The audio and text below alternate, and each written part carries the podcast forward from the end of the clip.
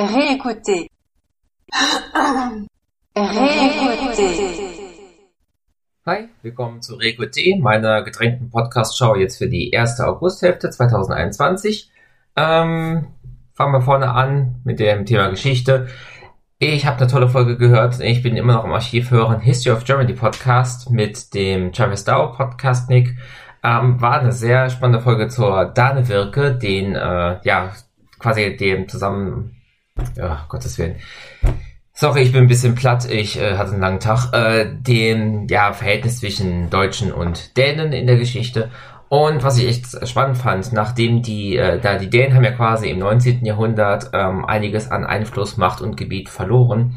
Und die, äh, der dänische Nationalismus, das wird in dieser Folge ganz schön rausgearbeitet, die ich verlinken werde, das ist Folge 41, äh, zeigt ganz schön raus die Folge, dass in Dänemark dann quasi dieser Verlust im Krieg durch innere Kultur kompensiert wurde. Nach dem Motto, okay, wir haben ganz viel Gebiet und Macht verloren, aber wir stellen die wunderbarsten Gemälde und die schönsten Gedichte her und das ist doch immerhin etwas. So, und ab sofort äh, nehme ich auch mit dem richtigen Mikrofon auf, sorry.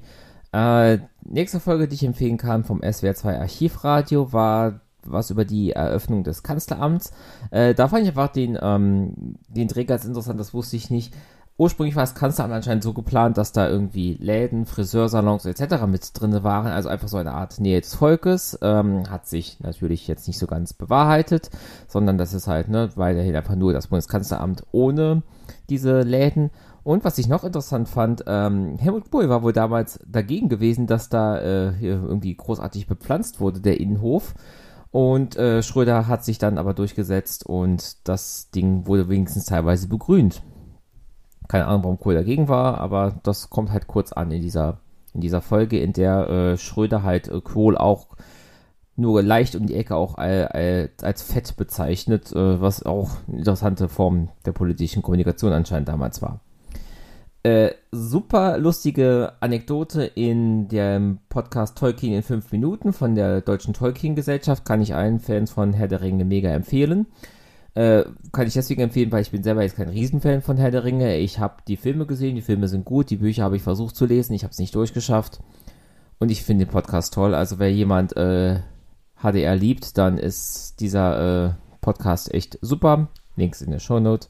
Ähm, Tolkien hat anscheinend einmal sich ein bisschen über Tisch ziehen lassen mit den Filmrechten. Es gab einen Investor, der hat ihm die Rechte abgekauft und hat sich dazu verpflichtet, dass ein Herr der Ringe-Film bis zu einem bestimmten Datum einer bestimmten Anzahl von Leuten vorgeführt wird. Dieser Investor hat dann den, die Story auf zwölf Minuten runtergekürzt. Ja, zwölf Minuten Herr der Ringe äh, und die Story ist auch komplett anders anscheinend. Und ähm, hat dann vor dem Kino gestanden, hat den Leuten noch äh, das Geld für die Tickets in die Hand gedrückt und hat gesagt, ja, geht man da gerade in den Film da rein. Und dann hat er, technically speaking, diesen Vertrag erfüllt und hat dann einfach die Filmrechte mit viel Gewinn weiterverkauft. Ja.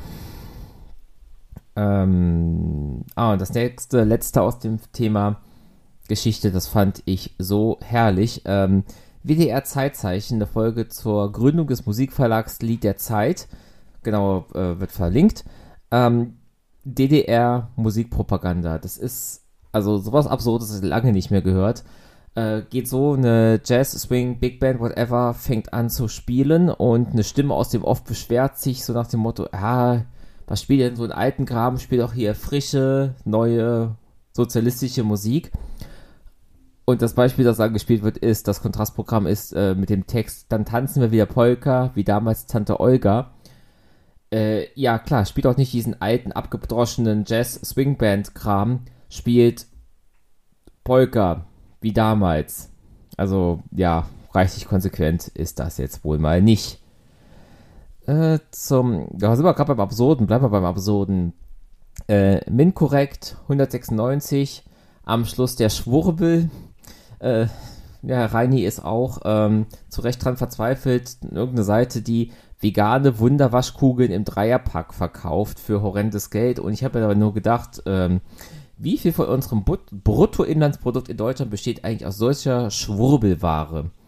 Äh, danke, Min korrekt, dass ihr immer weiter noch die Kraft habt, äh, solche Schwurbel aufzudecken. Und als allerletztes Vrind zum Thema äh, Vrind 1264 Hochwasserrisikomanagement.